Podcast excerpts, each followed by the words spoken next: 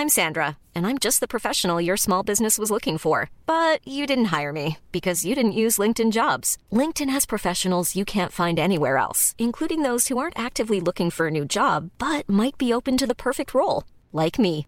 In a given month, over 70% of LinkedIn users don't visit other leading job sites. So if you're not looking on LinkedIn, you'll miss out on great candidates like Sandra. Start hiring professionals like a professional. Post your free job on linkedin.com/people today.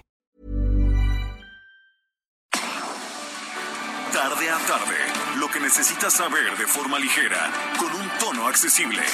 Solórzano, el referente informativo.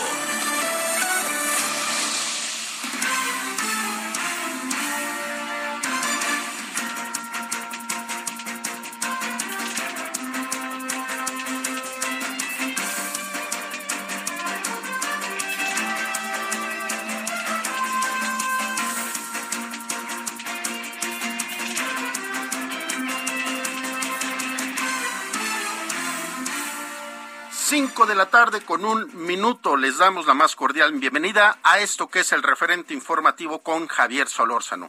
Javier Solórzano, titular de este espacio, se encuentra tomando un periodo vacacional. Ya estará con usted y con nosotros de nueva cuenta el próximo lunes. Por lo pronto le damos la bienvenida a todos los que nos escuchan por el 98.5 de FM aquí en la Ciudad de México. Hoy es martes 5 de enero del 2022. Le hacemos llegar una felicitación a la señora Lupita Figueroa, quien hoy está de festejo. Le deseamos un feliz cumpleaños. Que los Reyes Magos le traigan todos sus regalos. Felicidades, Selenita. Les saluda Román García. Les invitamos a que nos sigan en este, momento y hasta las 6 de la tarde. Les estaremos informando de lo que pasa en nuestro país y el mundo. Saludamos también a quienes nos escuchan a través de la cadena nacional del Heraldo Radio en ciudades y estados como Ciudad del Carmen, Coatzacoalcos, Colima, Culiacán, Guadalajara, La Laguna, Monterrey, Morelia, San Luis Potosí, Tampico, Tapachula, Tehuantepec, Tepic, Tijuana, Tuxtla Gutiérrez, Villahermosa y parte del, territorio americano en Brosville y McAllen. También le damos la bienvenida a quienes nos siguen a través de nuestras diferentes plataformas, por nuestra página de internet elheraldodemexico.com.mx y por Twitter, arroba Heraldo de México. Son las 5 de la tarde con dos minutos. Este día le tenemos algunos temas que consideramos pueden ser de su interés. Sin lugar a dudas, el COVID sigue siendo un tema que nos preocupa, y no solamente a México, sino al mundo. La Secretaría de Seguridad, la Secretaría de Seguridad, perdón, la Secretaría de Salud informó que ayer martes se registraron 15.184 nuevos contagios. Esto suma un total de 4.000 4 millones 8.648 casos y 130 nuevas muertes tan solo el día de ayer, lo que nos hace llegar a un número total al día de hoy de 299.711 personas fallecidas. Le hablaremos de otro tema, lo que es la firma electrónica, es segura, es legal, permite ahorro en tiempo y recursos, es solo para empresas, para personas físicas, ¿qué se necesita para hacer utilizar nuestra firma electrónica? Ya le tendremos una conversación con un especialista en el tema. Esto es el referente informativo con Javier Solórzano. Son las 5 de la tarde con 3 minutos. Le saluda nuevamente Román García. Le invitamos a que nos escuche con este resumen informativo. La información de último momento en el referente informativo. La Fiscalía General de la República acusó formalmente a Emilio Lozoya Austin, exdirector de Petróleos Mexicanos, por el caso Odebrecht y solicitó una condena que sumaría 39 años de prisión por los delitos de asociación delictuosa, lavado de dinero y cohecho, revelaron funcionarios de gobierno federal. Además, los fiscales también buscan una pena de 25 años de cárcel contra Gilda Margarita Austin de Solís, madre del exfuncionario por los presuntos delitos de asociación delictuosa y cohecho. El Instituto Nacional Electoral reportó que ya son 12 las entidades federativas que cumplieron con el 3% de firmas válidas de su lista nominal de electores para lograr la revocación de mandato del presidente Andrés Manuel López Obrador, que en conjunto llegan al 60.18% de las necesarias para lanzar la convocatoria para la consulta. Tras el encuentro que sostuvo con el titular del Consejo Coordinador Empresarial, Carlos Salazar Lomelín, el presidente Andrés Manuel López Obrador adelantó que antes de que termine enero de 2022 se dará a conocer el nuevo paquete de inversión entre el gobierno y la iniciativa privada. En su conferencia matutina, el mandatario mencionó que los proyectos que estarán desarrollándose este año ya cuentan con proyecto ejecutivo, por lo que se podrá iniciar pronto. Además, aseguró que esta no es la única iniciativa que se impulsa para el desarrollo económico del país, pues se mantiene una relación económica muy activa a través del TEMEC. El gobierno federal abrió el registro para que las personas de 40 años o más puedan solicitar el refuerzo o tercera dosis de la vacuna contra el COVID-19. Para registrarse, se debe ingresar a la página de internet de Mi Vacuna, poner su CURP, ingresar los datos que solicitan y descargar el expediente.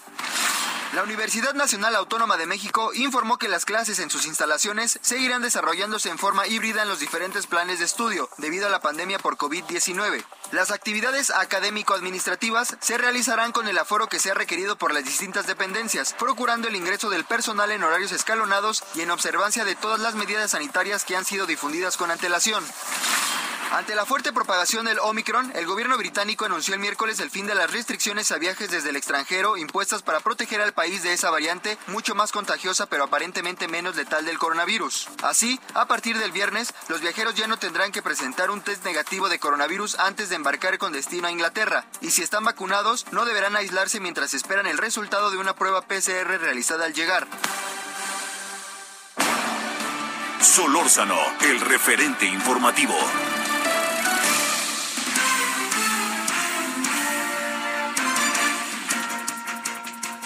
5 de la tarde con 6 minutos. Le saluda nuevamente Román García, nombre del titular de este espacio, Javier Solórzano. Vámonos hasta Nuevo León. Allá se, se encuentra nuestra compañera Daniela García. Y empezamos con las cifras del COVID. ¿Cómo está la situación por allá? Daniela, buenas tardes.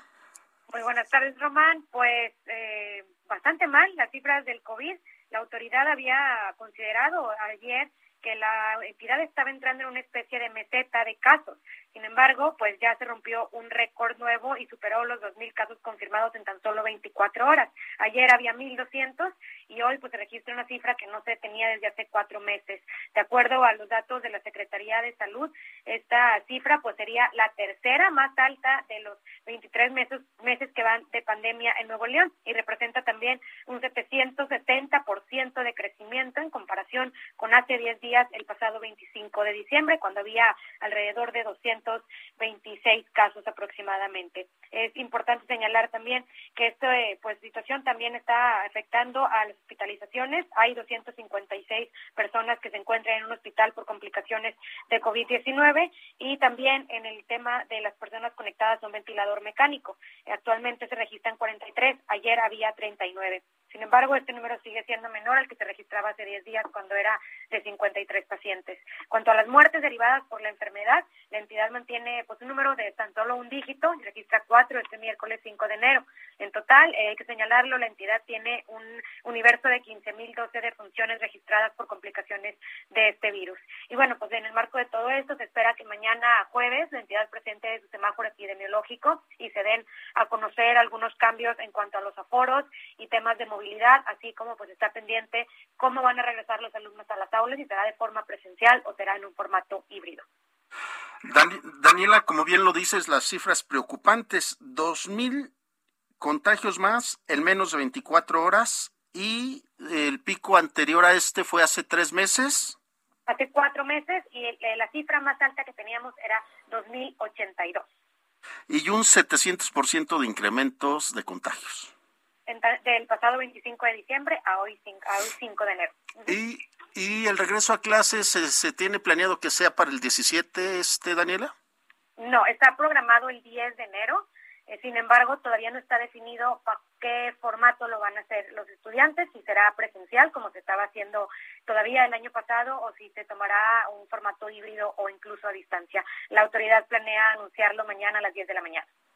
Daniela, te agradezco mucho. Muy buenas tardes. Al contrario, Román, estamos pendientes. Muy buenas tardes a todos. Gracias. Cinco de la tarde con nueve minutos. Vámonos ahora a Puebla. Ya está nuestra compañera Claudia Espinosa. Claudia, ¿cómo estás? Hola, Román. Te saludo con gusto así a todos los amigos del Heraldo Media Group. Pues aquí en Puebla también se ha registrado un repunte de los casos de contagio de COVID-19. Hay que mencionar que ayer la Secretaría de Salud había reportado 40 casos en las últimas horas y hoy eh, pues el reporte fue de 159 casos. Hasta el momento suman ya 123.948 los acumulados. En este momento hay 308 personas activas con el virus en la entidad, 75 personas están hospitalizadas y de ellas nueve se reportan graves. Hay que señalar que en el tema de hospitalización eh, pues no se ha registrado un repunte desde el mes de diciembre se mantiene una cifra por abajo de la centena y también en el caso de las defunciones eh, se reportaron dos más para llegar a un acumulado de 16.418.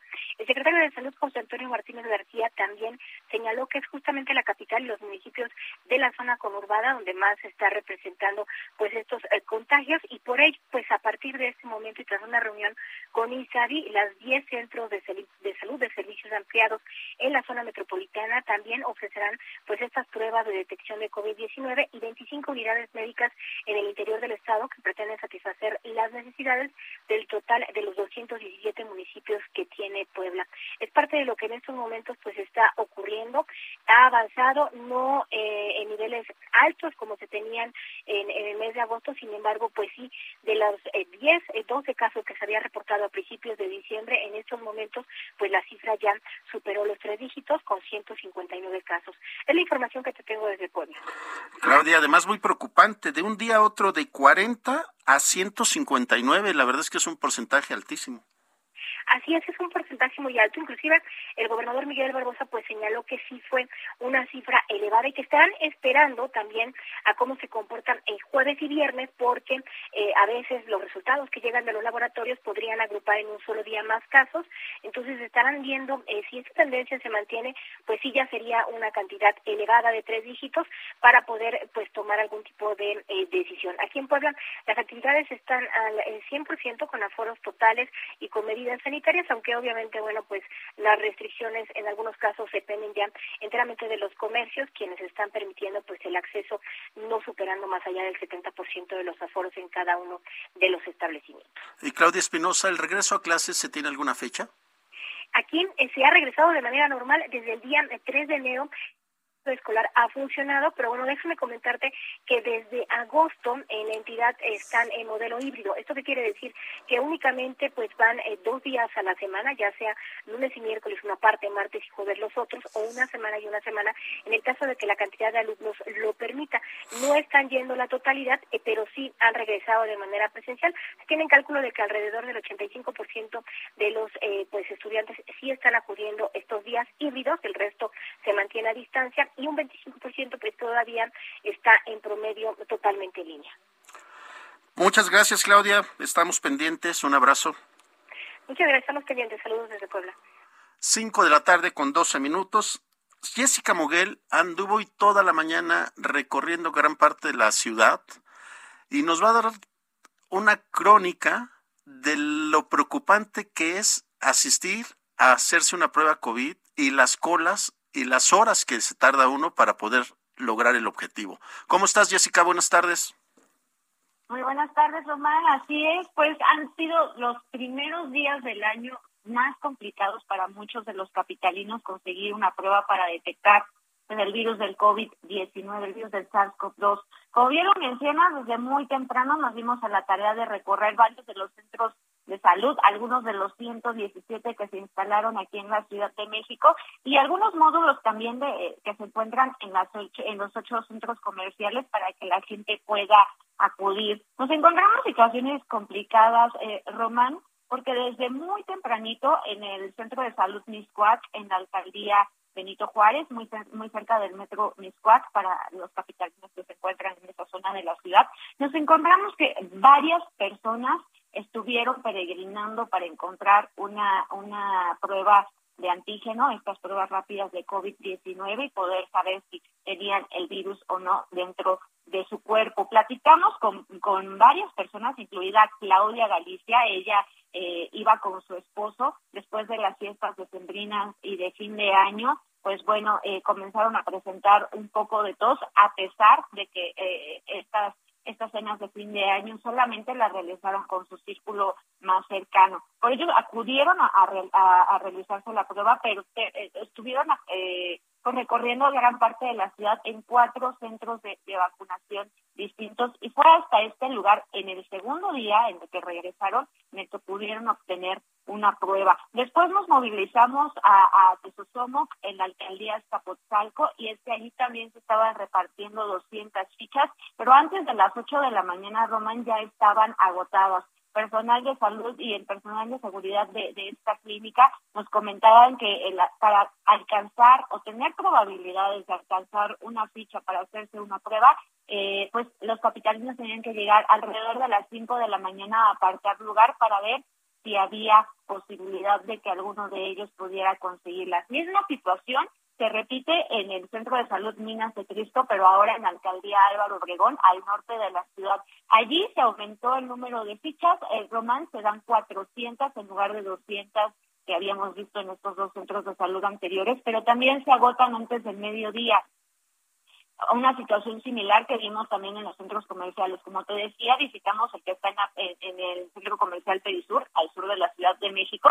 En los centros comerciales la situación todavía se torna un poco más complicada porque solamente se dan 50 fichas, Roman. Entonces, las personas que quieren eh, pues aplicarse la prueba en estos lugares tienen que llegar al menos con seis horas de anticipación. Ese fue el caso de Miguel, nos encontramos con la historia de Miguel, porque él llegó ahí a Perisur, pero antes de eso ya había visitado algunos eh, laboratorios privados, pero también debido a la saturación decidió recorrer unos más. Él estuvo en, en el laboratorio de salud digna que está en Calzada de Tlalpan número 5043 en el centro de Tlalpan, eh, al sur de la Ciudad de México, cerca de la colonia La Joya, y es que allí también nosotros estuvimos, Román, y la situación eh, pues era la misma, saturación, aquí no había escasez de, de, pruebas debido a que es un laboratorio privado, lo que sí es que eran los largos tiempos de espera, y Miguel en este caso nos comentaba que no podía esperar tanto tiempo porque iba acompañado de su esposa. Recorrió este laboratorio, como te decía,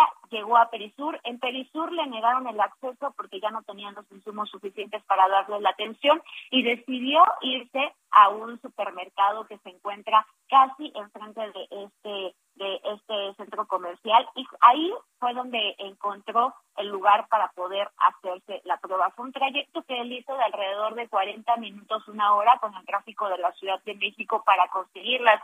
Pero no es la única situación, Román, porque también en la alcaldía Zapotzalco nos dimos cuenta que algunas farmacias que están cercanas a, a zonas de primer alcance de los capitalinos y las capitalinas, pues decidieron implementar protocolos para, para atender a estas personas. Muchas de estas farmacias ya no están dejando que ingresen las personas a los establecimientos, a estos locales. Se les eh, aplica la prueba en la vía pública dentro de los vehículos para evitar que, eh, que tengan contacto con, con el personal de, de salud que se encuentra en estas farmacias. Es parte de lo que vimos. Nosotros, por ejemplo, hubo un centro de salud eh, román donde vimos que las filas se extendían pues en más de tres cuadras, daban la vuelta. Dale, antígenos es la, la buena, ¿verdad? ¿Perdón? No, te sigo escuchando, discúlpame. Ah, eh, te decía que en el centro de salud de Miscuac nosotros observamos filas de alrededor de tres cuadras román donde veíamos a la gente pues que estaba esperando las pruebas. No solamente eran jóvenes o, adultos. Veíamos a muchos pequeñitos también y adultos mayores. Muchos de ellos platicábamos con varios y nos decían que ya tenían su esquema de vacunación completo. Incluso algunos adultos mayores nos decían que se, acaba, se acababan de aplicar el refuerzo. Es decir, que tenían su esquema de vacunación con Pfizer y el refuerzo que habían adquirido era con AstraZeneca. Pero la situación de saturación y de escasez eh, de pruebas en algunos lugares de la Ciudad de México estuvo latente, al menos en las alcaldías en las que nosotros los, pudimos percibir, que es Coyoacán, Álvaro Obregón, hasta Potzalco y Benito Juárez. Jessica, sin ninguna, sin ninguna duda se ha vuelto un peregrinar y es una preocupación porque si tú te sientes con síntomas y te quieres hacer la prueba, es difícil alcanzar por las grandes filas. Otra, el costo y además con que te toque una persona que sale positiva, cancelan el servicio, ¿no? Así es, eh, muchos de ellos nos decían que habían visitado algunos laboratorios particulares, eh, fue el caso de Miguel, que vio el precio de la prueba rápida, la prueba de antígeno en este en uno de los de estos laboratorios que te comentaba y debido al precio que estaba entre 500 y 600 pesos decidió movilizarse y buscar algún lugar donde fuera gratuita. Lamentablemente los lugares donde se encuentran estas pruebas eh, gratis para los capitalinos y las capitalinas, pues eh, se, acaban demasiado rápido, no alcanzan las pruebas para la, cantidad de personas que llegan a estos lugares en busca en búsqueda de, de, estos exámenes para saber si son positivos o negativos al virus. Lo que sí es una realidad es que muchos de ellos eh, llegaban a hacerse la prueba después de haberse de haber pasado las reuniones eh, de fin de año con familiares y amigos. Muchos nos decían eh, que se habían tomado las precauciones necesarias, se había quitado,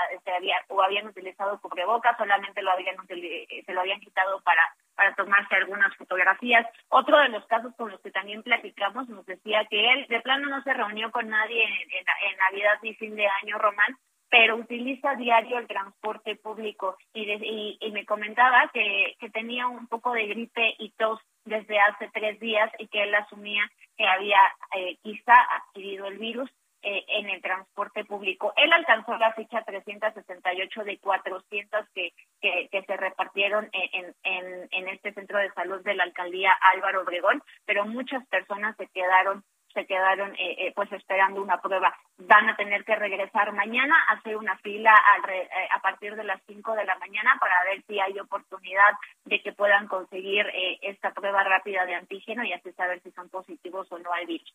Jessica Muguel, te agradezco muchísimo. Muchas gracias. Seguimos pendientes, Román. Buenas tardes. 5 de la tarde con 21 minutos nos hemos permitido buscar al doctor Jorge Castañeda Sánchez. Él es coordinador del doctorado de Ciencias Biológicas y de la Salud de la Universidad Autónoma Metropolitana, la UAM. Doctor, ¿cómo está? Muy buenas tardes. Román, ¿qué tal? Buenas tardes. Doctor, ¿ya estamos ante la cuarta ola de COVID? Sí, lamentablemente sí. Al parecer las cifras de de los números de las estadísticas en la actualidad, pues sí todo indican que México está prácticamente a inicios de esta cuarta hora. Doctor, ¿por qué el gobierno federal se niega a vacunar a los niños y a las niñas? Eh, primero fue por la, parte de, las recomendaciones de los proveedores que estaban eh, poniendo a disposición las vacunas, ¿no? En realidad fue una vacuna o fueron vacunas desarrolladas en un tiempo récord, por lo tanto, bueno, pues no había tantos datos para poder eh, realmente asegurar que ciertos grupos, pues obviamente no iban a tener eh, algunos eh, efectos adversos. Entonces, primero, bueno, pues, se indicó para la población que era mayor de edad. Eh, en esos grupos se excluyeron a las embarazadas, a los menores de edad. Y posteriormente, como fue avanzando, pues esto, esta parte del desarrollo e investigación, se incluyeron grupos como, por ejemplo, el de las embarazadas, etcétera, etcétera. Y bueno, pues al final de cuentas dejaron a los menores de 18 años. Entonces ya vamos en la vacunación por abajo de los 18 sin embargo, hay esta población que todavía está desprotegida, que son los niños, ¿no? Entonces, eh, son, es múltiples, son múltiples factores por los cuales el gobierno ha decidido esto. Y bueno, pues la, primera razón fue que al inicio de la pandemia dijeron que prácticamente los niños pues no tenían consecuencias fatales, ¿no? Una vez que se infectaban por COVID-19, sin embargo, bueno, la evidencia pues al parecer ya cambió y al parecer estas nuevas variantes que están apareciendo pues sí tienen repercusiones en estos grupos de edades. Gracias, doctor Jorge Castañeda. Eh, nos dicen que, que tenemos la vacunación suficiente para toda la población. Sin embargo, vacunados con las dos dosis, se tiene un promedio del 50 al 51% en el país. Este, ¿por, ¿por, qué es esto? ¿Le está fallando el, sistema de vacunación? Yo creo que falta aumentar eh, eh, el número de dosis que se están trayendo a México y la manera de cómo se están aplicando. Y efectivamente la vacunación sigue siendo uno de los eh, estrategias más importantes para poder controlar este tipo de, de, de, infecciones virales. Sin embargo, esta vacunación tiene que ser rápida y expedita, ¿no? Como en otros países ha sucedido, por ejemplo, Estados Unidos o algunos países europeos.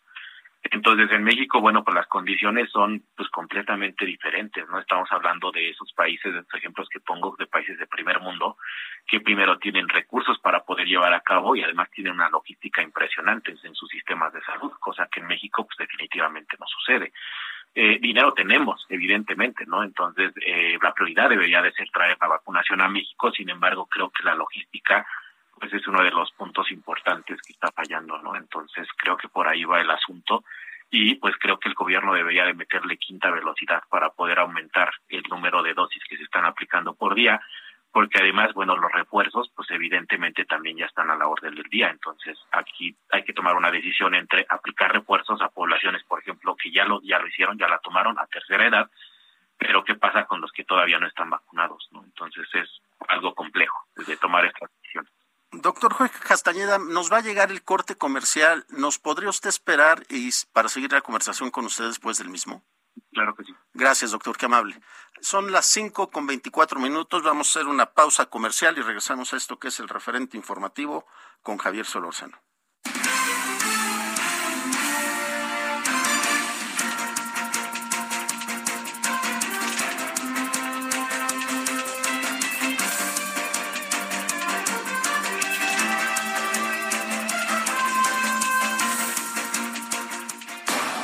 Referente informativo regresa luego de una pausa. Estamos de regreso con el referente informativo.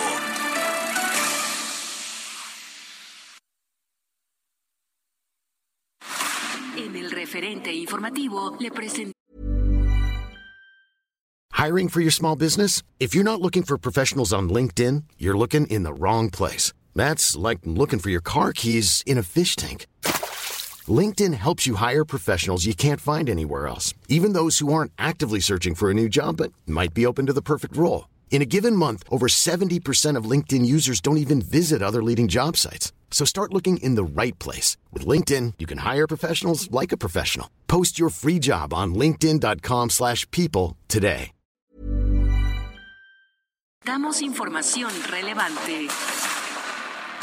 Suprema Corte de Justicia de la Nación no revisará sentencia de Mario Aburto por homicidio de Luis Donaldo Colosio. Claudia Sheinbaum asegura que hay pruebas COVID suficientes en la Ciudad de México. Mexicanos no podrán entrar a Guatemala sin vacunarse contra COVID-19. Programa de vacunación transfronteriza de Nuevo León ha vacunado a 107 mil personas. Puebla destinará 600 millones de pesos para continuar con reactivación económica. Fiscalía General de la República pide 39 años de cárcel para Emilio Lozoya por caso Odebrecht. López Obrador anuncia un paquete de inversiones con el sector empresarial. Indicador de confianza del consumidor cae 1.5% en diciembre según INEGI. Industria de la construcción contará con incentivos económicos en la Ciudad de México. Solórzano, el referente informativo.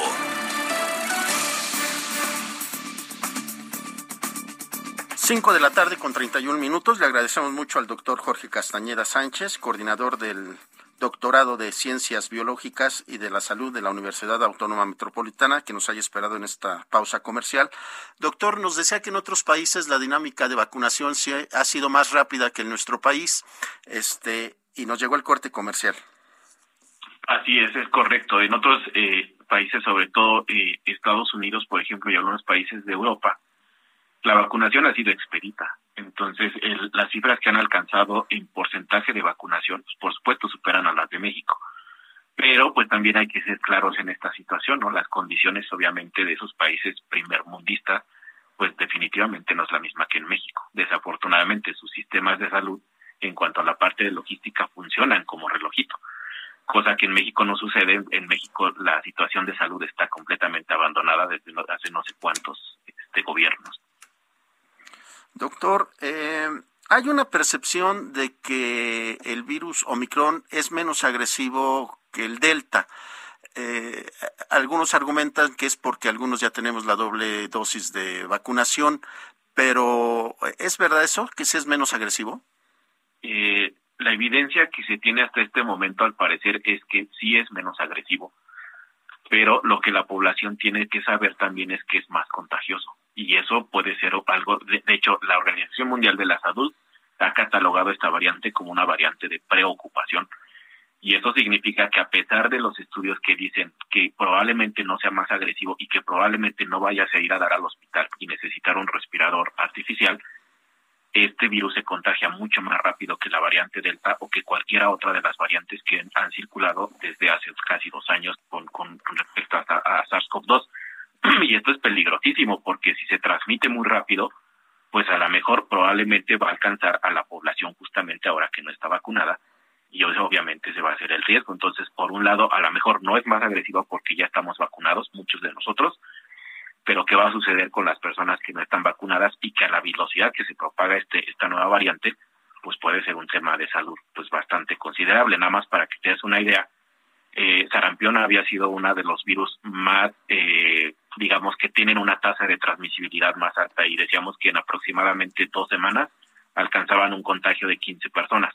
Bueno, esta variante Omicron, según los cálculos que han hecho, es en más o menos cinco días, cuatro o cinco días, puede transmitirse a 12 personas, lo que significa que en dos semanas puede aumentar, échale números, en más o menos un mes cerca de 200 y tantas personas contagiadas. Entonces la tasa de transmisibilidad de este virus es extremadamente alta y creo que es la variante viral en la historia de la humanidad de las pandemias que más rápido se transmite. Y eso es lo peligroso de esto. Doctor Jorge Castañeda, tan solo ayer se, se, se dio el número de 15.184 nuevos, nuevos contagios en un solo día. Es correcto. Entonces, nada más para que se den la idea de cómo se transmite. Y a pesar de que estamos vacunados, aquí no estoy diciendo que las vacunas no sirvan, estoy diciendo que hay que vacunarse justamente para, pues, es una de las mejores estrategias que tenemos para contender con este tipo de epidemias. Sin embargo, a pesar de que la gente se vacuna, sí existe todavía el riesgo de contagio, aunque la probabilidad, obviamente, de que desarrolles una enfermedad grave, pues obviamente disminuye considerablemente.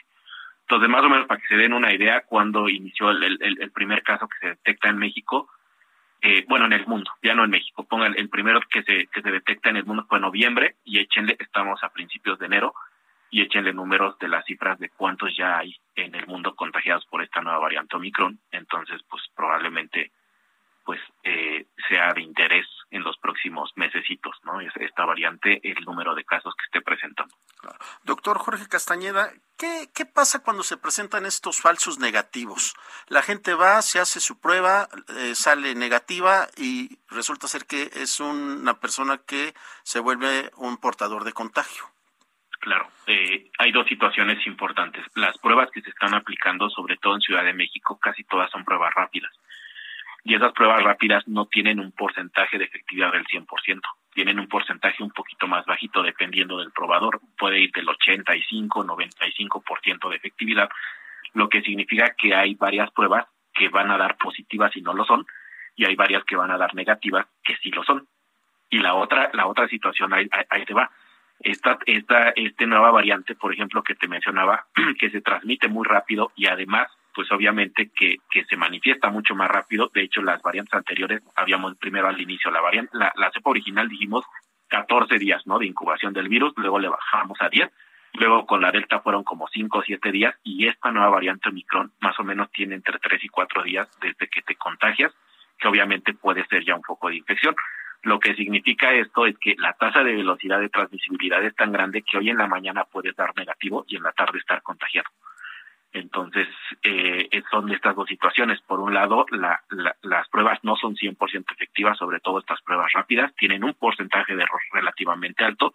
Y por el otro lado, la tasa de contagiabilidad de este virus es muy rápido. Entonces, puede ser en cuestión de horas que una prueba haya salido negativa y posteriormente manifestar en 8 o 12 horas posteriores por los síntomas clásicos de la enfermedad. Ahora, doctor, si uno se hace la prueba, ya sea la de PCR o la de antígenos, es, es, el mismo ejercicio que usted nos dice. Nos puede salir positiva o negativa, y si es negativa, a las pocas horas nos podemos contagiar. Es correcto. O a lo mejor ya estabas contagiado. Pero el número de, de, virus que detecta la prueba, es decir, el número de copias virales, tiene que tener un rango para que la prueba sea positiva. Si, estás, si te acabas de contagiar, lo más seguro es que eres negativo, pero al ratillo no en cuestión de 12 horas ya es positivo. La, la, la, mejor prueba, evidentemente, que tenemos hasta este momento es la prueba de PCR. Esa mide la cantidad de, de, de ADN, bueno, de material genético que tiene el virus presente en el cuerpo. Las de antígenos son buenas para hacer un monitoreo rápido, pero la prueba definitiva para saber si estás infectado o no es PCR. Y esa es mucho más cara, desafortunadamente, que las de pruebas de antígenos. Entonces, pues desafortunadamente mucha población pues, no tiene acceso a este tipo de pruebas. Entonces, la recomendación, doctor, es hacernos la prueba de PCR. Es cuando ya se sospecha del caso, o sea, ya cuando ya tiene sintomatología. Recuerden que en estos momentos la situación es que también estamos cursando por otro tipo de enfermedades respiratorias virales, como gripe normal. Entonces, y muchos de los síntomas obviamente se van a confundir. Entonces, si tú ya tienes, o sea, si tienes síntomas obviamente asociados al desarrollo de COVID-19 y el médico manda a hacer la prueba, la mejor prueba siempre va a ser PCR. Si tú te expusiste porque te fuiste a una fiesta, porque estuviste el, fin de año con los cuates, etcétera, y lo que quieres saber es, pues no tiene sintomatología, pero pues te queda la duda, pues, las pruebas rápidas pues, obviamente van, a ser un buen indicador. Pero si ya tienes sintomatología y quieres determinar entre SARS-CoV-2 y cualquier otro de los virus respiratorios que ahorita están circulando porque es la temporada de frío, lo mejor va a ser PCR. Doctor, ¿y cómo entender estas declaraciones que dicen nuestras autoridades de salud que sí hay más número de contagios, pero que todavía no hay saturación en hospitales? Eh, justamente es por, al parecer, por el comportamiento del virus de, esta, de, esta nueva variante. Entonces, al parecer, la vacunación está siendo, primero, la vacunación está siendo efectiva. Por eso es que, a pesar de que estás vacunado y te infectas, no llegas al desarrollo de un cuadro grave, por lo tanto, no vas a requerir hospitalización. Y la otra es que, pues, esta nueva variante, que yo creo que inclusive en México hay muchos más casos de los que dicen, porque la tasa de transmisibilidad y además porque las pruebas que se están aplicando son mínimas. Entonces, yo creo que hay un subestimado de casos en México. Es que esta variante, pues, como ya lo hemos mencionado, al parecer no es tan grave, al menos en la población que ya está vacunada. Entonces, creo que todo esto tiene que ver con la vacunación. Doctor Jorge Castañeda, ¿qué le recomienda a nuestros radioescuchas para sus cuidados y evitar ser contagiado aunque es muy difícil evitarlo, ¿verdad? Claro, pues eh, a estas alturas creo que ya es, eh, eh, no no hay estrategias este para esta variante Omicron fuera de, lo que ya conocemos. Entonces la, la realidad es que hay que seguirnos vacunando, hay que seguir guardando la sana distancia, hay que hacer el lavado constante de manos y por supuesto hay que usar el uso de cubrebocas. No sé si la gente no, no se ha dado cuenta, no solamente para SARS-CoV-2, desde que llevamos o desde que comenzamos a usar el cubrebocas hace aproximadamente dos años, la tasa de enfermedades respiratorias en general ha bajado, ha disminuido considerablemente.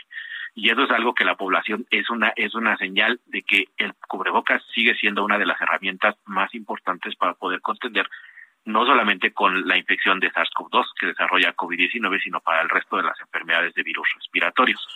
Y por último, aplicarse el número de dosis que te indiquen. Eh, ya van con los de la tercera edad con una tercera dosis. Y bueno, al parecer siguen los profesores con otra eh, dosis de, de Moderna. Entonces, pues, la idea es seguir este, aplicando la vacunación y bueno, pues, cuando nos toque hay que hacerlo. Los profesores allá en Michoacán decían que no quieren ponerse la dosis de Moderna.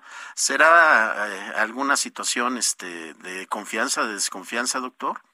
Híjole, es complicado. Cuando nos, cuando nos aplicaron la vacuna de Cantino decíamos lo mismo. Bueno, yo no, pero muchos colegas ven lo mismo. No queremos la vacuna de Cantino. Yo creo que la vacuna de Moderna eh, está aprobada, sirve, eh, tiene una alta tasa de efectividad. Entonces, este, yo creo que más bien aquí es cuestión de percepción. Eh, yo creo que el magisterio tiene como la percepción de que ha sido abandonado completamente, ¿no? Desde que se decidió por el gobierno aplicarnos la vacuna de Cancino y no otra vacuna. Entonces, como crees algo de percepción, yo lo que digo es que pues, si en este momento está disponible la vacuna de Moderna, hay que aplicárnosla. Entonces, eh, la que nos toque. Y ante el momento que estamos viviendo, este, sin lugar a dudas nos va a ayudar. Exacto. Doctor Jorge Castañeda Sánchez, coordinador del doctorado en Ciencias Biológicas y de la Salud de la Universidad Autónoma Metropolitana. Muchísimas gracias por su tiempo, doctor. Nada que agradecer, Román. muy, muy buenas tardes a todos. Ahí lo estaremos buscando más adelante. Muchas gracias. Claro que sí, hasta luego. Cinco de la tarde con cuarenta y dos minutos. Vamos a cambiar de tema. Hemos buscado a Pepe Toriello, él es fundador y director general de la empresa mexicana Red de Firmas, para hablar sobre algo que se está tratando de implementar desde hace ya mucho tiempo, pero no hemos volteado a ver, es la firma electrónica, saber si es segura, legal y permite ahorros en tiempos. Pepe, buenas tardes, ¿cómo estás? Muy bien, Román, encantado y muchas gracias por la invitación. Al contrario, gracias por tu tiempo. Y para empezar la conversación, ¿qué es la red de firmas, este Pepe? Pues mira, Román, te platico, Red de Firmas fue un proyecto que se me ocurrió cuando yo estaba trabajando en despachos de abogados, yo soy abogado, egresado del ITAM y este estuve trabajando en despachos de abogados y hace cuatro años fue cuando decidí lanzar mi empresa. Y Red de Firmas es prácticamente una consultora de tecnología y nos especializamos en poder innovar las los departamentos legales de grandes corporativos para que puedan uno digitalizar toda su operación para que puedan pasar del papel a lo digital y también poder automatizar procesos para poder ahorrarles horas y horas del tiempo de su este capital de trabajo. Ahora, Pepe Toriello, como bien lo dices, hay que, hay que perderle el miedo a la firma electrónica porque por lo que veo ya está implementada desde hace más de 20 años, pero no, le, no la ocupamos, ¿no? Exacto, Roberto. Pues mira, eso es, eso, es algo que es, este, pues no es sorprendente, porque mira, si nos ponemos a pensar, las reformas que hubieron en el Código de Comercio en México para poder implementar firmas electrónicas, este, se dieron a cabo a principios de del 2000 cuando se este, reformó el código para poder incluir el capítulo del comercio electrónico.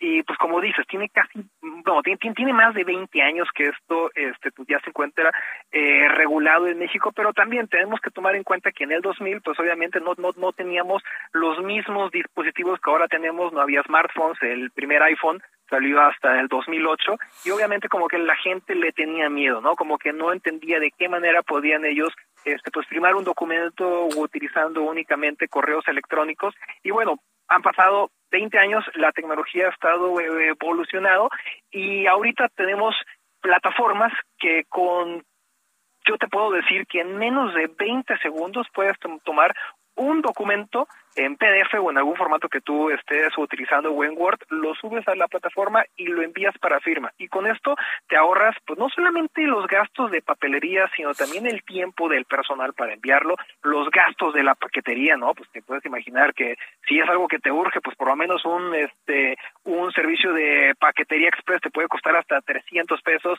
El el el tiempo de tu personal de no solamente imprimir los documentos, enviarlos para firma, también el almacenamiento. Imagínate las bodegas que tienen las grandes financieras este, para poder guardar todos los expedientes que tienen eh, sus clientes y, que los y que tienen que gastar miles o millones de, pesos para tenerlos ahí almacenados en papel que este, también desde un punto de vista ecológico pues bueno te puedes imaginar de todos estos este, pues pues grandes gastos que se podrían ahorrar cuando tú podrías tener todo de manera digital tener estos millones de documentos almacenados en la nube o en un USB, que ahora ya yo, yo creo que un USB de este 40 gigas te cuesta menos de 200 pesos. Y bueno estos son algunos de los grandes beneficios que se tienen no ahorita estaba escuchando a la persona que estaba entrevistando antes no hablando de todos los aspectos del COVID. Ahorita imagínate poder tener todas las recetas médicas digitales, que no tengas que moverte de, tu casa, imagínate un enfermo con COVID que no lo quieres obviamente mover de su habitación, que pudiera tener una consulta a distancia y que el doctor le pueda recetar que le pueda emitir una receta y firmarlo de manera electrónica. Esto es tan solo algunos de los grandes beneficios que tendría digitalizar toda esta operación y olvídate de las empresas, a nosotros como personas, poder dejar de tener que movernos, atravesar la ciudad para poder firmar un documento. Todo esto lo podríamos hacer directamente desde nuestro celular. Ahora, Pepe Torillo, eh, para ayudar a entender a, nuestro auditorio, el tema es, en lugar de que uno agarre la típica pluma y firmar las hojas, es, es hacer tu firma en tu celular, en alguna aplicación, implementarla en ese documento digital. Claro, mira, te lo explico, es muy sencillo. Imagínate, tú como lo haces ahorita es que a ti te mandan el documento, ¿no? Imagínate un contrato de tu renta, te lo mandan para que tú lo imprimas, tú este firmas un juego y se lo mandas por paquetería y a ti ya luego te llega el juego del que ha sido firmado por tu contraparte, ¿no?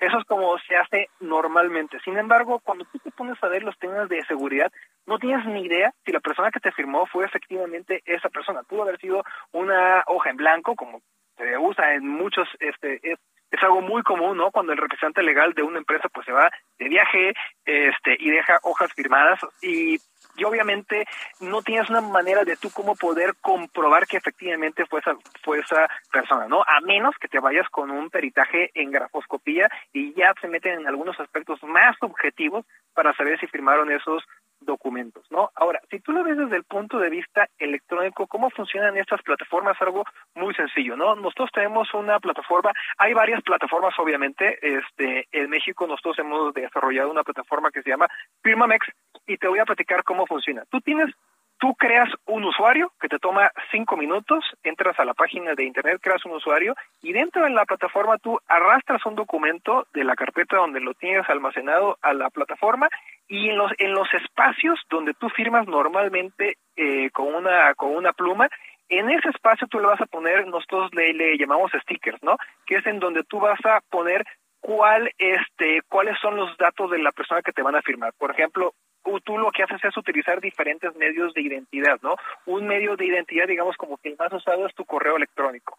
El correo electrónico que le va a llegar un mail a la persona que te va a firmar, ese mail va a contar con una liga para que tú le hagas clic, entras a la plataforma y todo ese instante que tú, tú utilizaste para poder plasmar tu firma, que es tal cual, en la pantalla de, de tu celular pones tu firma como si lo hicieras en el papel, esa firma se incrusta dentro del documento y la plataforma va a capturar información del sistema, desde el IP al, al, al, al, que tú estés conectado, este, los datos de tu correo electrónico, la fecha, hora, minuto y segundo, geolocalización y diferentes eh, medios de identidad para que tú puedas estar seguro que la persona que tú le enviaste ese documento fue quien te firmó. Y una vez que todas las personas hayan firmado ese documento, te va a llegar un correo con el PDF ya firmado por todas las partes y ese documento ese es tu documento eh, electrónico original que va a ser lo que este antes era una hoja de papel firmada eh, con este en papel y con pluma sin nada más que ahorita tú lo vas a poder tener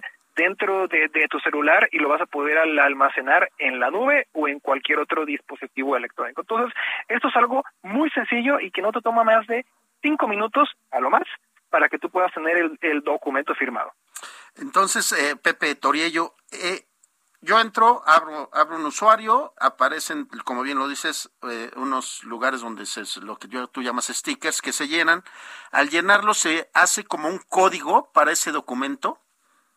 Sí, mira, lo que se hace es que toda la información de las partes se encripta dentro del documento. Entonces, imagínate, como queda, te lo, te lo voy a intentar platicar, ¿no? Como te queda el documento ya firmado, es un documento PDF, que en donde está el campo con tu firma, donde ves el dibujo con tu firma, tú le haces clic y dentro de, esa firma tú vas a poder verificar, digamos, como que las propiedades de la firma, que es ahí donde tú vas a encontrar tanto tu correo electrónico, si te lo enviaron a firma a tu celular, puedes incluir inclusive el celular también, el IP y el resto de la, de la, de la información que van a servir como el medio de identificación. Esas, esas de cuenta que tú estuvieras estampando tu INE dentro de el documento electrónico para que tú sepas y que tengas toda la seguridad de quién fue la persona que te firmó. Con simplemente abrir el documento, haces un clic y vas a poder ver quién te firmó ese documento. Imagínate que te llegue una receta médica que te la firmó el doctor, te va a llegar un correo electrónico con el PDF con la receta que tú tienes que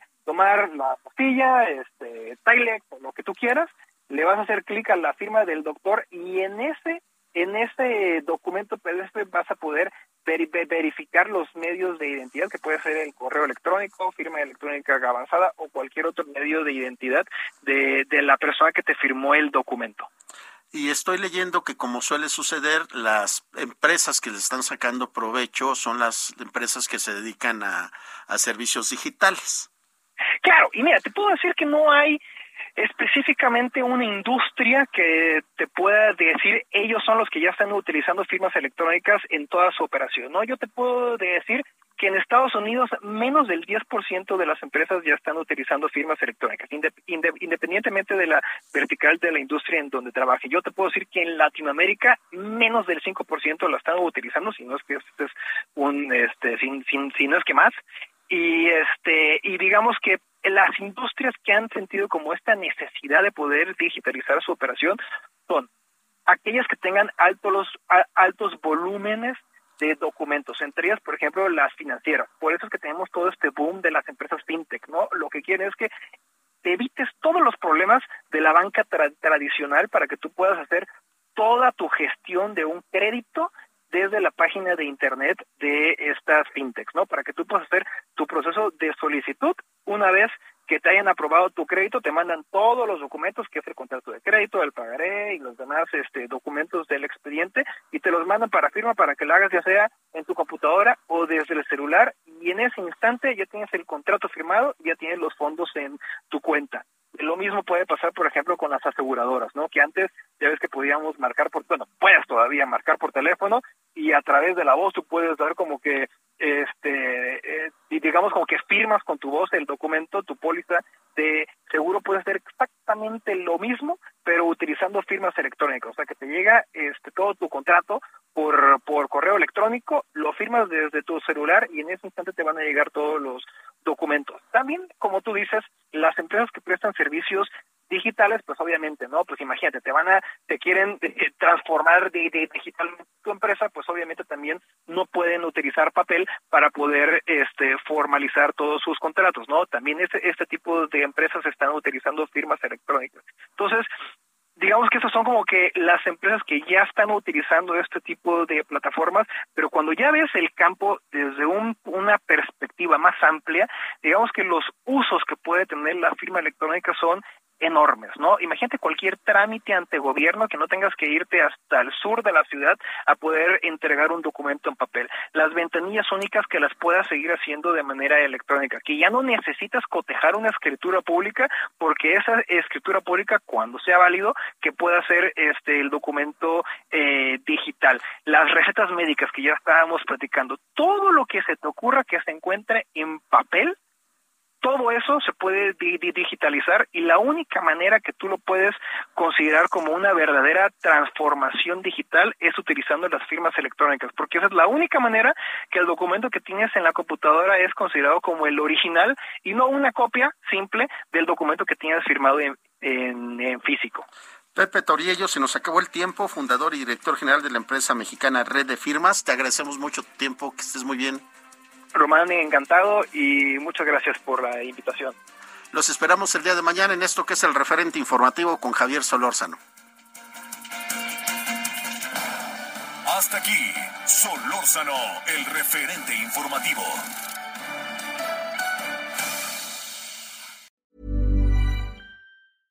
Imagine the softest sheets you've ever felt. Now imagine them getting even softer over time. That's what you'll feel with Bowl and Branch's organic cotton sheets. In a recent customer survey, 96% replied that Bowl and Branch sheets get softer with every wash. Start getting your best night's sleep in these sheets that get softer and softer for years to come. Try their sheets with a 30-night guarantee. Plus, get 15% off your first order at bowlandbranch.com. Code BUTTERY. Exclusions apply. See site for details.